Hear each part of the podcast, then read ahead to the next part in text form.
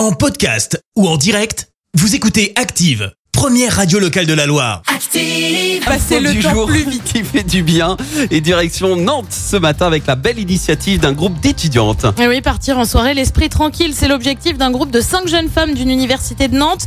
Elles ont imaginé une paille anti-drogue, alors que vous le savez, les témoignages de femmes droguées à leur insu dans les bars se multiplient depuis la fin de l'année dernière, notamment sous le hashtag Balance ton bar. Afin d'identifier la présence de GHB dans un verre en un coup d'œil, les cinq étudiantes ont imaginé une paille en acier inoxydable dans laquelle elles positionneraient un arceau jaune clair qui changerait euh, de couleur au contact du GHB.